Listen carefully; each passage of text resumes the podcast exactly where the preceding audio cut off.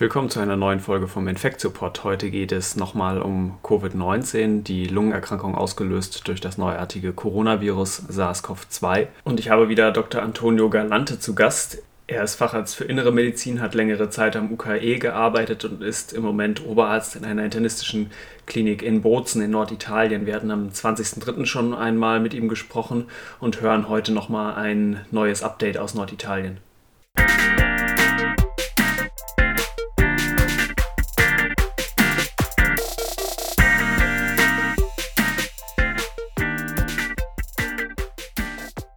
Ja, bei mir ist wie gesagt wieder Dr. Antonio Galante. Vielleicht magst du dich einmal noch selber vorstellen und sagen, wo du bist im Moment.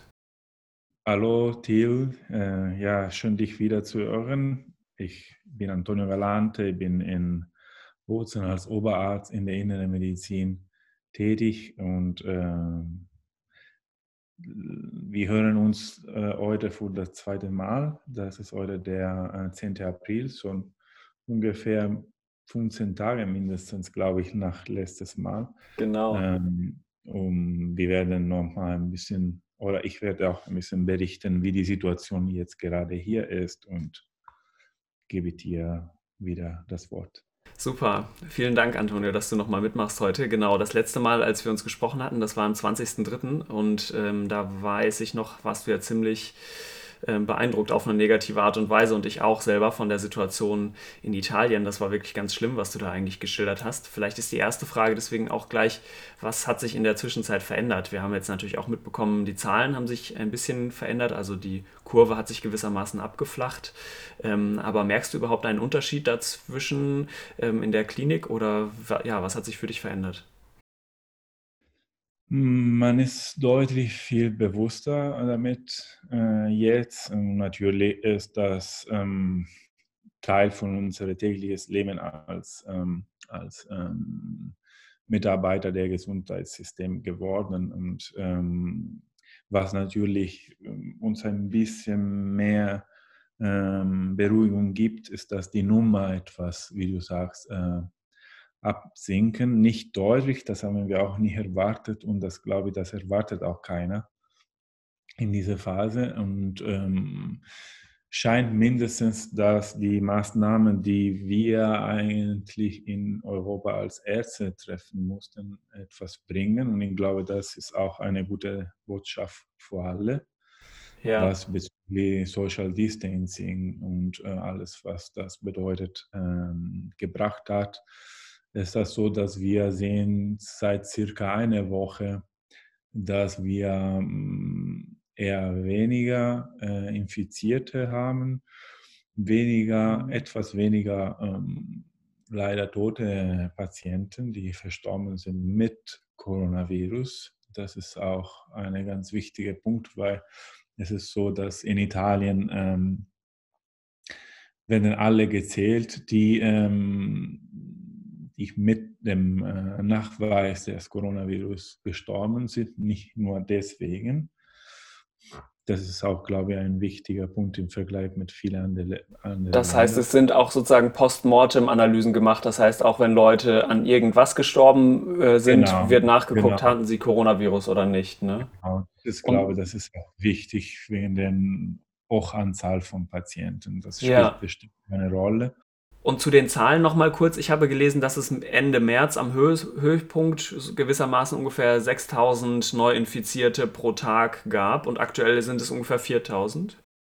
Und wir hatten so einen Tag so mit fast knapp 1000 äh, Verstorbene. Das Krass. war auch genau Richtung Ende März, jetzt heute.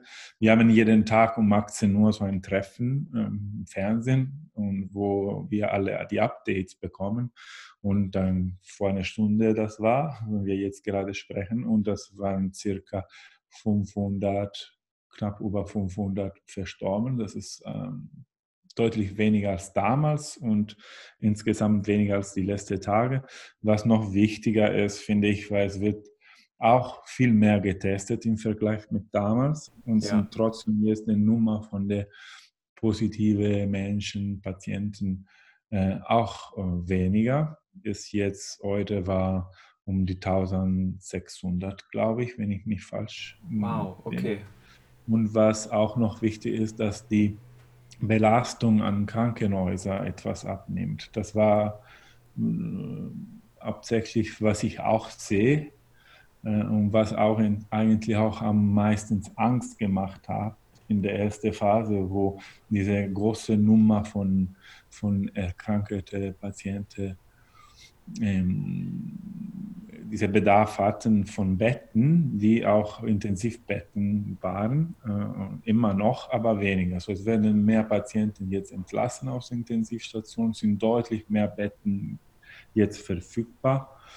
Und äh, das sind insgesamt ähm, die erste, wie gesagt, die erste Zeichen, dass ähm, die Maßnahmen etwas bringen. Und deswegen es gab auch die Entscheidung, dass sie natürlich verlängert.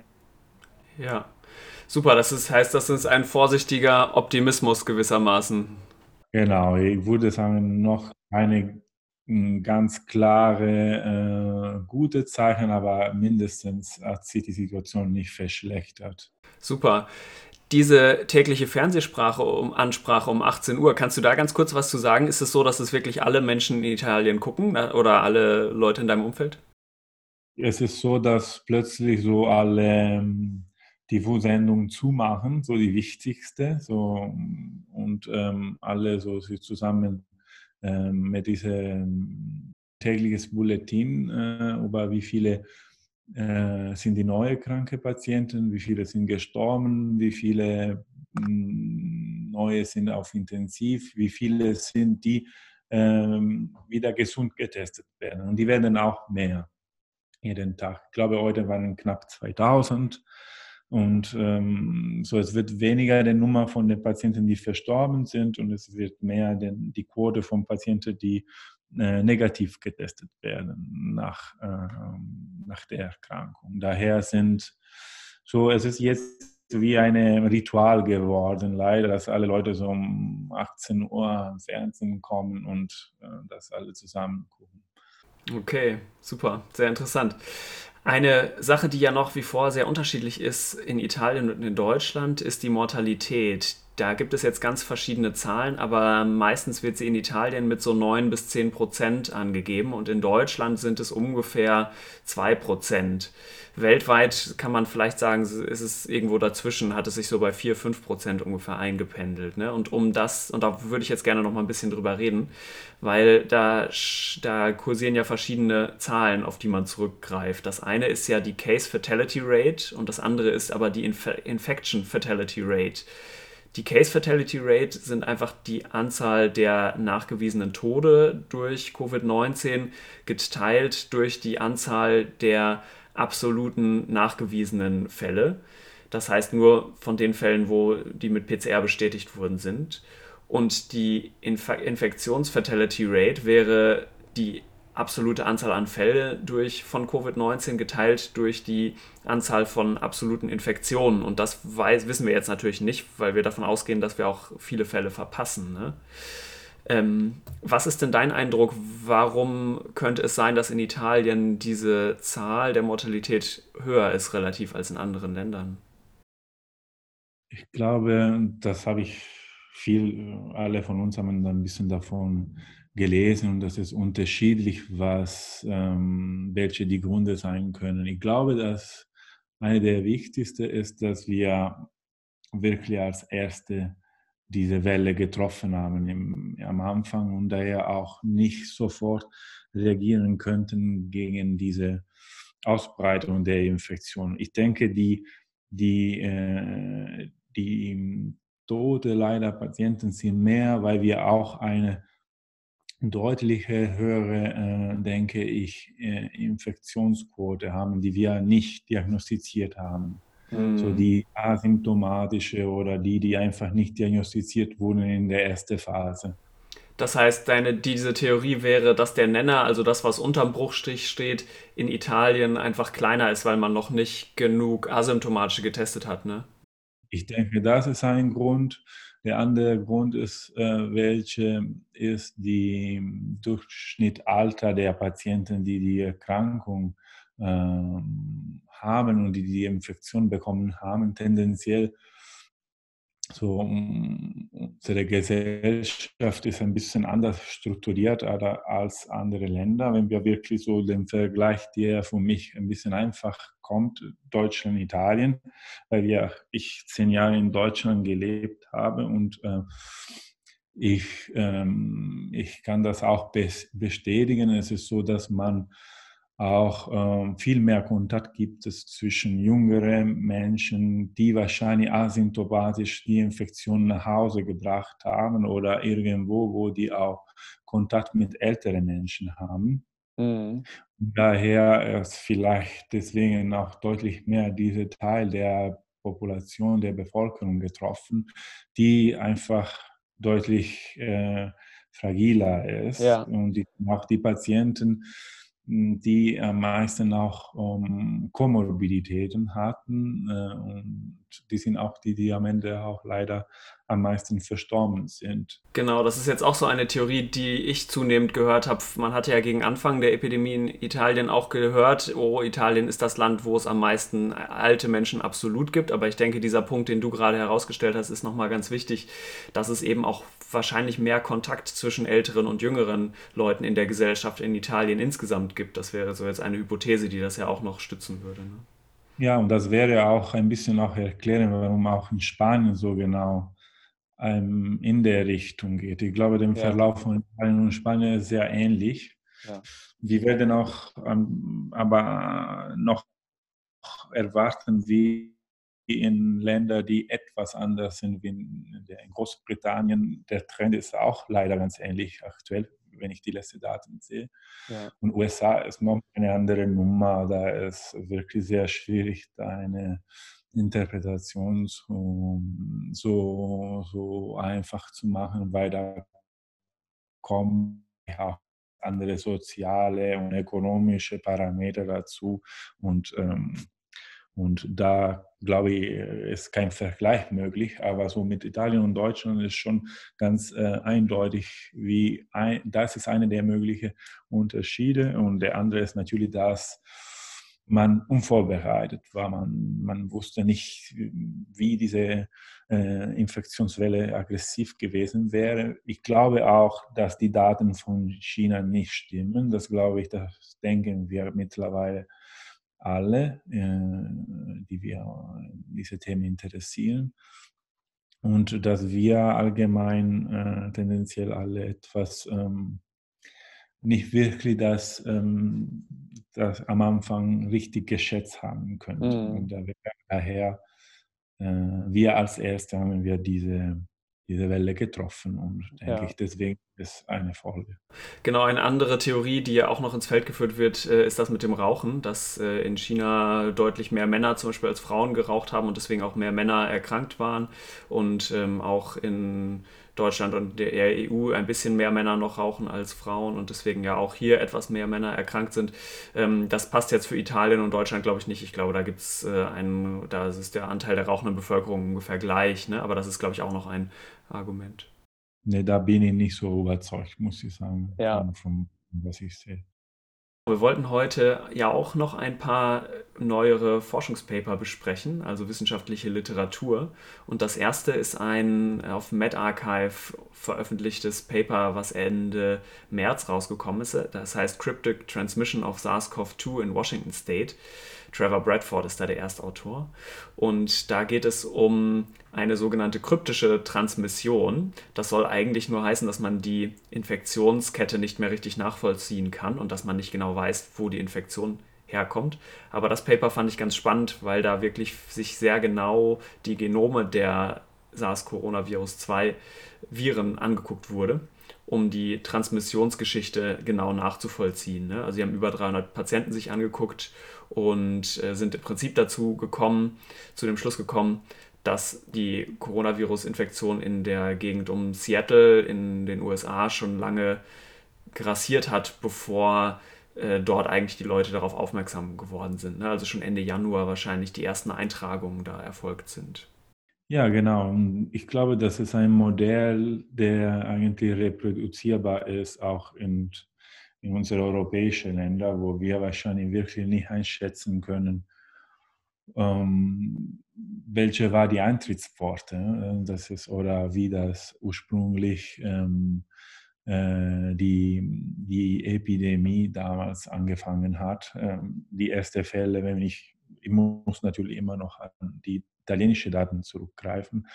Der erste, die der erste diagnostizierte Patient war so der sogenannte Patient 1. Das war ähm, Ende Februar, aber äh, so mit so einem Modell.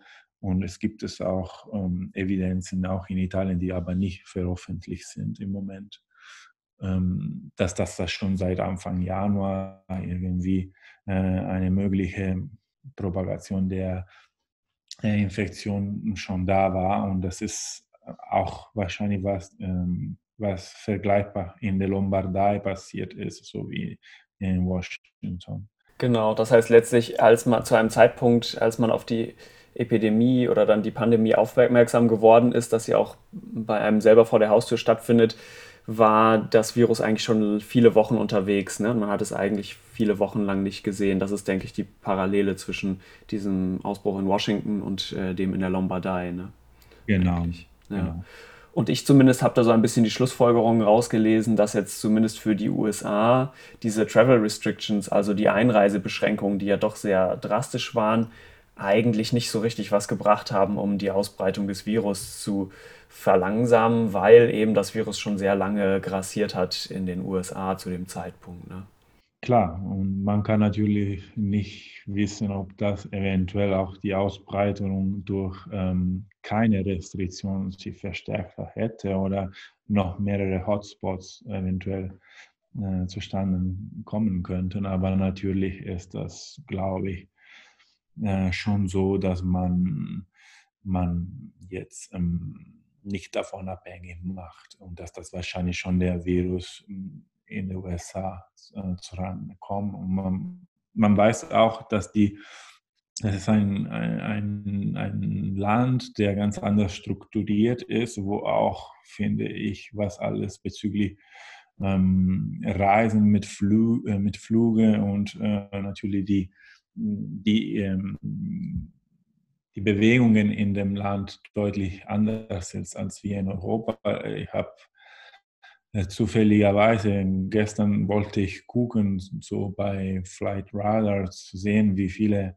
ähm, Flugzeuge live äh, in Europa unterwegs sind. Ähm, eine Uhrzeit und wie viele sind in den USA. Da fliegen noch sehr viele mhm. Flugzeuge und die ähm, da viel mehr als wir davon abhängig.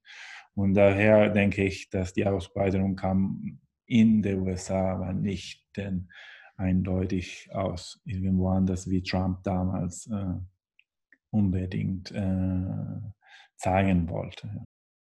Hier in Deutschland ist in den letzten Tagen eine Debatte entbrannt, dass einige Stimmen gesagt haben, dass wir mehr Infektionen bald zulassen müssen, um eine höhere Durchseuchung in der Bevölkerung herzustellen und damit eine Immunität in weiten Teilen der Bevölkerung herzustellen. Und parallel dazu natürlich auch debattiert wurde, wann man die Beschränkungen wie lockern soll.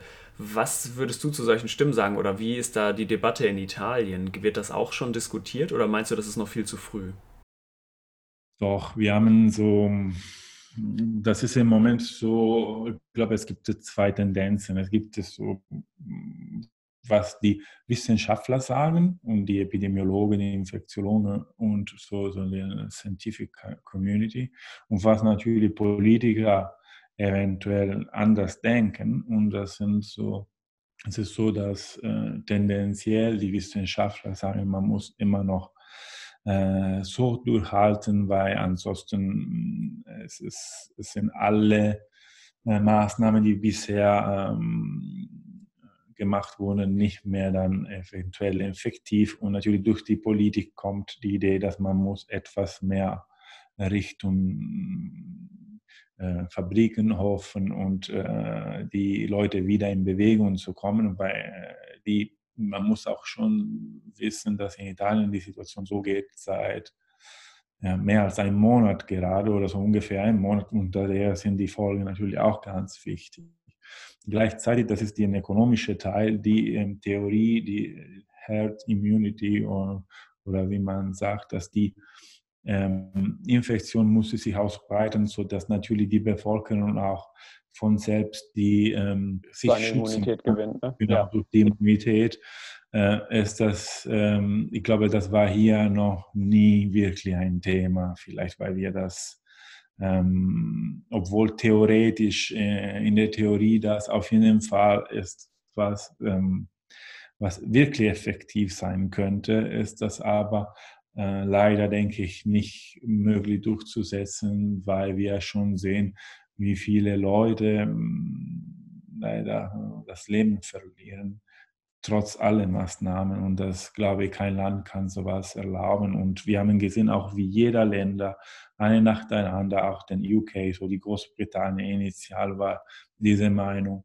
Und alle nacheinander sind zuletzt Schweden, sind ähm, auf der Meinung und auf äh, die Idee gekommen, dass man her, man muss versuchen, das zu bremsen und nicht zu verbreiten. Ja, und haben dann alle diese drastischen Maßnahmen eigentlich eingeführt, ne? Ja, wären die Kosten, so die menschlichen Kosten, zu hoch leider, obwohl das tatsächlich äh, grundsätzlich die eine Lösung sein könnte. Ja. Mm. Ja, ich glaube, das sehe ich genauso. Also, dass auf der einen Seite es natürlich sehr wünschenswert wäre, wenn viele Leute eine Immunität haben, aber der Blick gerade nach Italien oder Spanien zeigt, glaube ich, wenn wir die Infektionen auch nur bei einem Teil der Bevölkerung äh, vermehrt zulassen, zum Beispiel nur bei Jüngeren oder Gesunden, ich glaube, dass es dann ein Trugschluss ist, dass sich die Alten nicht auch mit infizieren, weil ich glaube, so kann man diese soziale Distanzierung letztlich nicht, nicht durchziehen. Und ähm, genau, die Zustände waren ja wirklich da dramatisch. Und mhm. man muss sagen, das gab ähm, so statistische Analyse bis vor circa zehn Tagen, glaube ich, wo es wurde gerechnet, dass offiziell man hätte ohne die Maßnahme mindestens 40.000 mehr in Italien. 40 sind schon fast knapp 20.000, aber fast äh, 40.000 mehr Tote leider. Und mhm. daher offiziell und wissen schon, dass sowieso die Menschen, die verstorben sind, deutlich mehr sind. Und daher ist leider nicht, äh, nicht möglich, das durchzusetzen. Ja. Genau, ich glaube, eine andere Erkenntnis ist ja auch, dass diese Maßnahmen ja primär dazu dienen, die ja primär dazu dienen, uns Zeit zu verschaffen, nicht nur bis dahin unbedingt durchgehalten werden müssen, bis wir einen Impfstoff haben, weil das stimmt natürlich, den werden wir wahrscheinlich erst Anfang nächsten Jahres haben, wenn überhaupt. Äh, trotzdem ist diese Zeit natürlich auch für andere Sachen als für die Impfstoffentwicklung ganz wichtig. Ne? Es ist ganz wichtig, dass mehr Leute äh, das äh, soziale Distanzierung einüben und das besser machen können. Es ist wichtig dafür, dass mehr Infektionsschutzmittel, also Desinfektionsmittel, Masken und so weiter vorhanden sind und dass sich insgesamt die Gesellschaft da effektiver auf einen Umgang mit diesem neuartigen Virus einstellt einstellt. Ne? Und ich glaube, das sind auch ganz wichtige Dinge, die in einer Gesellschaft auch immer Zeit brauchen. Und ähm, ich glaube, das Ziel kann nicht sein, in wenigen Monaten eine weitgehende Durchseuchung oder 60, 70 Prozent der Bevölkerung hinzukriegen. Ne? Auch weil da sind wir ja auch in Italien noch weit von entfernt, oder? Und äh, da, genau bin ich total einverstanden mit dir. Das Ziel ist, dass wir lernen, wollten wir nicht, aber wir mussten lernen, mit der Situation mitzuleben, mit der Infektion mitzuleben. Und, äh, und daher werden wir die nächsten Monate für uns alle sich, sich so langsam entwickeln. Und natürlich, es bleibt nicht ähm, die ganze Zeit, äh, alle Aktivitäten können nicht alle äh, zubleiben, äh, aber gleichzeitig, ähm, wenn wir sehen, welche sind die Folgen der ähm, der Situationen, wo alles theoretisch offen sein könnte, mit einer deutlich höheren Quote von Infizierten und von verstorbenen Patienten, müssen wir so uns vorstellen, dass äh, unsere Leben in den letzten Monaten Richtung 2021, denke ich, deutlich anders ist und viel, deut, deutlich mehr Einschränkungen. Jetzt habe ich eine ganz interessante Studie heute in den Nachrichten gelesen darüber, und zwar über eine sogenannte Dunkelzifferstudie. Ging die bei euch auch durch die Medien? Das war eine kleine Studie relativ, die in Österreich durchgeführt wurde, wo eigentlich flächenmäßig Personen, so 1500 Personen, getestet wurden, also mit einem PCR-Rachenabstrich und geguckt wurde, wie groß dort die Anzahl der Infizierten ist. Das ist ja eigentlich eine wichtige Kennzahl, um herauszufinden, wie hoch wirklich auch die asymptomatische Trägerschaft von dem Virus gewissermaßen ist. Ne? Und was dort rausgekommen ist, ist, dass ähm, in den Leuten, die untersucht wurden, die zufallsmäßig ausgewählt wurden, ungefähr 0,3 Prozent infiziert waren. Ich kenne genau die Studie noch nicht. Ich kann dir von was Ähnliches äh, berichten. Es gab ähm, verschiedene Dörfer, die ursprünglich so den, die Hotspots waren der, der Epidemie in Italien. Eine davor war Wo, das ist in der Nähe von Padua. Äh, und dieses Dorf hat ungefähr 3000 Einwohner. Und ähm, äh, es wurde damals aufgrund von dieser Erhöhung von der Quote von der Erstinfizierten komplett zugemacht. Und alle Einwohner wurden getestet alle 3000. Das ist auch was ganz Ähnliches. Aber in, ein, in eine andere Situation, wo die Infektion da aktiv äh, war. Und ähm, ich glaube, dass, ähm, äh, wenn ich mich nicht falsch erinnere, zwischen 50 bis 70 Prozent ähm, der Infizierten asymptomatisch waren. Und daher ist auch wieder wichtig zu verstehen, wie man die Menschen, die eventuell nicht getestet sind, weil wir wissen, wir können nicht, obwohl das sich verbessert hat, nicht alle testen, aber wie trotzdem alle, die asymptomatisch sind, eine, ein Weg sein können, äh, um die Infektion zu ver, äh, weiter zu. Das ist ja interessant. Das heißt, da war der Asymptomat, der Teil der asymptomatischen Leute sehr hoch in dieser Studie. Ja, auch. Sehr auch. Ja. Okay. Das ist ganz interessant, weil ich habe noch ein anderes Paper nämlich gelesen, das ist im New England Journal of Medicine erschienen, Ende März. Das heißt Evidence of SARS-CoV-2 Infection in Returning Travelers from Wuhan, China. Da ging es um so 126 deutsche Staatsbürgerinnen und Bürger, die aus der Hubei-Provinz zurück nach Deutschland expatriiert wurden, wie man gesagt, also ausgeflogen wurden. Die sind alle in Frankfurt gelandet, 126 Stück, wie gesagt, und äh, sind erstmal für 14 Tage in Quarantäne geschickt worden und wurden während des vor dem Flug und eigentlich auch nach dem Flug direkt untersucht auf Zeichen der Infektion, also auf Fieber und Husten und so weiter. Und während des Fluges wurden, weil sie entsprechende Symptome hatten, schon zehn isoliert. Ähm, die waren aber in den Abstrichen alle negativ. Und diese, genau, und diese verbleibenden 116 Passagiere, ähm, darunter 23 Kinder, wurden dann in Frankfurt am Flughafen nach dem Landen auch nochmal alle untersucht, also mit einem Rachenabstrich. Und bei denen hatten insgesamt nur zwei einen positiven Test. Und diese zwei hatten aber auch einen Test, obwohl sie asymptomatisch waren. Und die hatten auch gar nicht so geringe Viruslasten. Ne? Trotzdem hatte das jetzt in dieser Population nur einen geringen Anteil an allen. Also kann man jetzt auch nicht ganz vergleichen mit dem italienischen Dorf sicherlich, aber das fand ich so ein bisschen beruhigend, zumindest aus diesem Paper herauszulesen, dass es nur knapp 2% waren. Ne? Klar, es sind so Momentaufnahmen, ja, wo man kann auch sagen, eventuell, wie, wie man sie sich auch verbreiten kann, äh, in, wo die Infektion schon ähm, sich verbreitet hat. Ja, also deswegen glaube ich, es war schon so, dass man so aggressiv in den ersten Wochen in bestimmte Bereiche von Italien leider den, einfach die, die Möglichkeit, das zu kontrollieren, verloren hat. Ja, und das ist natürlich was dann auch die, die erhöhte Quote dann bedeutet hat. Ja, natürlich.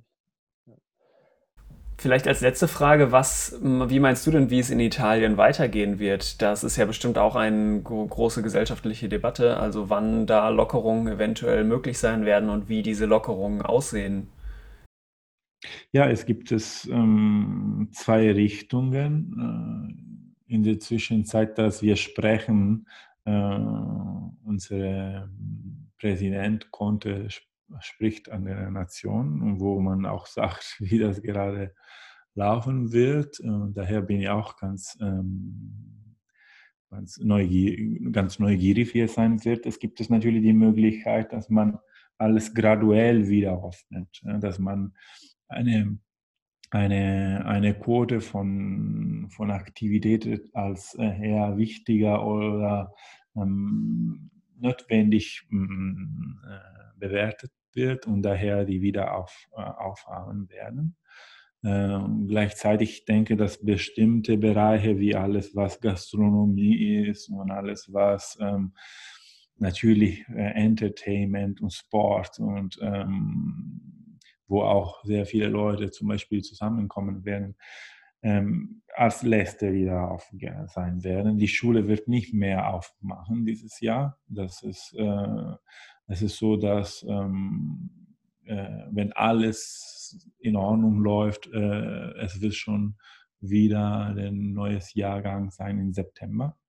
Ah, wow. Und, also in diesem Schuljahr, das ist schon klar in Italien, dass die Schulen nicht mehr aufmachen klar. werden. Die machen nicht ja. mehr auf. Die ja. machen nicht mehr auf. Und äh, es gibt es ein paar Sachen, die wir schon wissen und so wie genauso von der Schule. Die Uni, die Uni machen nicht mehr auf dieses Jahr. So es wird alles wieder im September anfangen.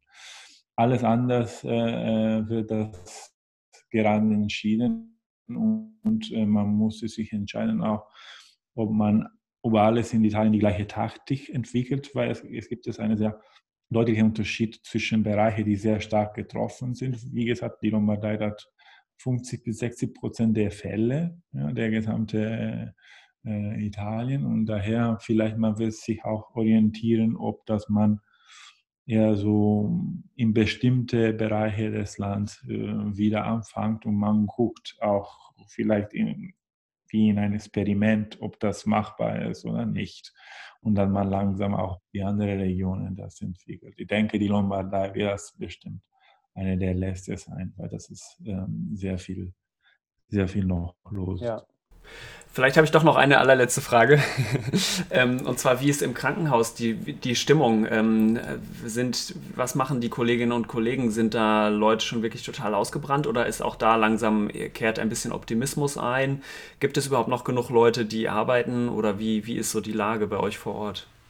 Hm, ich, ich glaube, wir sind alle damit ein bisschen klarer gekommen und ähm, wir hatten jetzt die Zeit, uns äh, gründlich zu organisieren. Ähm, daher also es gibt es Covid-Abteilungen, natürlich gibt es die Intensiv, es gibt es eine, ähm, was jetzt gerade das Problem ist, sind tendenziell in diesem Bereich wie in anderen andere Bereichen von Italien. Ich denke, das ist vielleicht auch das Risiko für Deutschland, sind natürlich alle Pflegeheime, ähm, wo natürlich äh, die Infektion sich deutlich verbreitet hat. Und daher sind es ist so, dass manche von uns arbeiten äh, weiter ähm, auf Station, in der Notaufnahme, wie gesagt, in der Covid-Abteilung, wie wir, und auch auf Intensiv. Manche sind jetzt ähm, man hat ähm, jetzt versucht, irgendwie eine Sort von ähm, medizinischer Betreuung direkt in der Pflegeheim zum Beispiel zu etablieren, sodass ah. man versucht zu vermindern, dass die Patienten dann in Krankenhaus kommen. Erstmal, weil man denkt, nicht alle haben die Chancen, das zu schaffen. Oder weil man denkt, man kann versuchen, das ähm, zu so heimlich, nicht heimlich, aber so äh, in einer Art von zu Hause zu, zu managieren, zu vermindern, dass die noch mehr infizierte Fälle in Krankenhaus kommen. Ja. Weil ich glaube, das ist auch, was eine ganz wichtige Rolle initial gespielt hat, dass die wirklich, ich glaube, die Krankenhäuser als Auslöser oder so als ähm, ähm, die haben so wie eine, die haben die Fälle amplifiziert der Infektion, weil man ja man versucht natürlich, das jetzt zu vermindern. Und ähm, daher sind jetzt Ärzte von unseren Abteilungen in, die arbeiten jetzt im Pflegeheim. Das ist auch eine Interessant. Das heißt, das sind Patienten, die eigentlich wir zu normalen Zeiten stationär ins Krankenhaus einweisen würden. Ja, hätten wir aufgenommen. Es gibt ja. es natürlich diese, ähm, diese Tendenz in den Regionen, die am meisten getroffen sind, äh, ist natürlich das schon Praxis so in der Lombardei, ist es jetzt auch bei uns. Wir haben hm, nicht die Prozente, die, äh, die in der Lombardei sind, der infiziert und der, hm, der verstorbene Patient haben. Wir haben trotzdem sehr hohe Quote auch hier. Genau, und du bist in Bozen, ne? muss man noch mal kurz dazu sagen. Genau, genau. Jetzt die Situation ist, finde ich, im Moment ganz gut unter Kontrolle. Das gehört zu dem Standard, was wir gerade erfahren nach eineinhalb Monaten, was ungefähr äh, nicht ähm, so extrem ist wie in anderen Bereichen. Es ist mal zu managieren. Wir haben Betten, wir haben auch Intensivbetten, wir haben Kapazitäten. Die Stimmung ist auf jeden Fall, wie gesagt, äh, anders als früher. Wir haben das alles jetzt, äh, wir hatten alle jetzt die Zeit, etwas zu verändern. Aber wir sind auch etwas, das alles was bringt. Ja? Und daher ist das etwas besser zu tolerieren und zu akzeptieren. Okay. Dass wir, sind wir ganz weit weg von diesem Kampf zu gewinnen, aber auf jeden Fall sind wir auch besser positioniert als vorher und daher ist um, unsere Hoffnung, dass wir langsam alle mm, so schaffen, dass wir mm, eine neue Einstellung zu Leben haben auf jeden Fall, aber auch eine neue Einstellung zur Medizin haben werden. Und das wird auch bedeuten, dass bestimmte Neuigkeiten kommen werden. Ich bin eigentlich auch ähm, ein, nicht ein Fan, aber ich, ähm, man muss auch Richtung Telemedizin auch in der Zukunft denken. Wir sehen alle Patienten, die chronisch krank gerade die chronisch krank sind, gerade nicht mehr in der Ambulanz und das ist nicht ja. Und vielleicht man hat darüber noch nicht wirklich sich Gedanken gemacht, aber es ist auch eine Möglichkeit der Zukunft, wenn die Quote immer trotzdem so hoch bleibt. Wir können nicht ständig jetzt die Ambulanzen zumachen. Es gibt es natürlich Diabetiker, äh, onkologische Patienten und chronisch kranke Patienten, die trotzdem gefolgt werden, aber es ist eindeutig, dass die Betreuung aktuell nicht ausreichend ist. Und äh, irgendwann in den nächsten Wochen müssen wir uns alle auch da Gedanken machen. Ja, ich glaube, das ist ein ganz wichtiger Punkt, dass wir auch langsam darüber nachdenken müssen, wie wir trotz diesen Beschränkungen und den Zugangsbeschränkungen zum Krankenhaus auch die Versorgung von Nicht-Corona-Patienten wieder weiter verbessern können. Genau, wie weiter mit dem Konzept dass wir mit dieser Epidemie und mit der Pandemie und mit der Infektion, mit diesen neuen äh, Aspekten äh, mitleben müssen. Und ja. äh, da auch die Betreuung von allen anderen Kranken, die ja. trotzdem bleiben und ähm, äh, versorgt werden müssen. Ja, wow, voll, voll interessant. Ähm, auch gerade das mit den Pflegeheimen, das hatte ich noch gar nicht gehört, dass da Leute sozusagen stationär quasi behandelt werden. Ne? Ja, und jetzt, ich meine, es gibt es doch, die gehen dahin, die Geriater, das ist auch was eigentlich, ich weiß nicht, wie es ist in Deutschland, aber in, in UKE gab keine Geriatrieabteilung, richtig? Nee, ja, nee, das waren, sind alles peripherere Häuser. Mhm. Ja, aber hier ist es so, dass überall ist in Krankenhäusern, wenn das möglich ist, gibt es die Geriatrie. Ja, mhm. Und äh, das ist so jetzt, die Geriatrie sind zum Beispiel bei uns ist die Abteilung zu. Wir mussten das benutzen auch für die Covid-Patienten. Ja. Und es ist so, dass die Geriater Teil davon im Pflegeheime jetzt arbeiten. Ja? Und ah, äh, okay. äh, nicht nur die, aber, aber, auch zum Beispiel Palliativmediziner. Ja? So Geriater, Internisten, Palliativmediziner. Es gibt solche Teams jetzt gerade, die sich bewegen. Und das ist alles ganz neu. Okay, das man ist versucht spannend, damit, ja.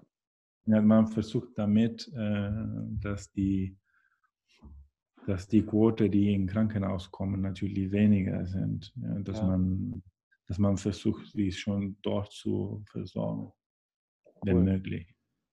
Okay. Und wie geht es dir sonst so persönlich? Ja, ich glaube wirklich, dass wir lernen gerade damit zu, so mitzuleben. Ja, das ist ja. einfach so. Also wenn man denkt, trotzdem, dass man jeden Tag diese, diese Bulletin bekommt, wo 600, 700, 500 Leute als verstorben berichtet werden, man hätte sich in einer ganz anderen Zeit äh, noch erschrocken, trotzdem täglich. Aber jetzt mittlerweile müssen wir irgendwie damit weitermachen. Und, und jetzt ist man froh um diese Zahlen, ne? Zeichen. Genau. Und das ist, das ist schon ganz, ganz komisch. So es ist. Okay. Hey, vielen Dank, dass du wieder mitgemacht hast. Das ja, danke dir. Super ich wertvoll. Mich, zu hören. Ja. Super. Bis zum nächsten Mal. Ja, danke dir. Frohe Ostern. Ja? Dir auch. Ciao. Wenn ihr Fragen, Anregungen oder Kritik habt, könnt ihr natürlich wie immer eine E-Mail schreiben an info.infectiopod.de. Alle bisherigen Folgen findet ihr auf www.infectiopod.de und ihr könnt natürlich auch bei iTunes oder Spotify gucken, da findet ihr den Infectiopod auch.